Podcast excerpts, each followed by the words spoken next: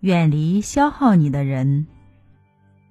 对的人能互相滋养，让彼此成为更好的人；不对的人彼此拉扯，互相消耗。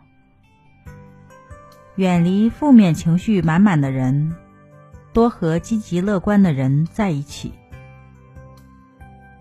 生活中那些一味索取的人，该拒绝就拒绝，该翻脸就翻脸，别让善良被消耗。遇到消耗你的人，无视也好，远离也罢，别去计较，精简社交圈。清理不必要的人和事，才有更多的精力去连接真正值得的人。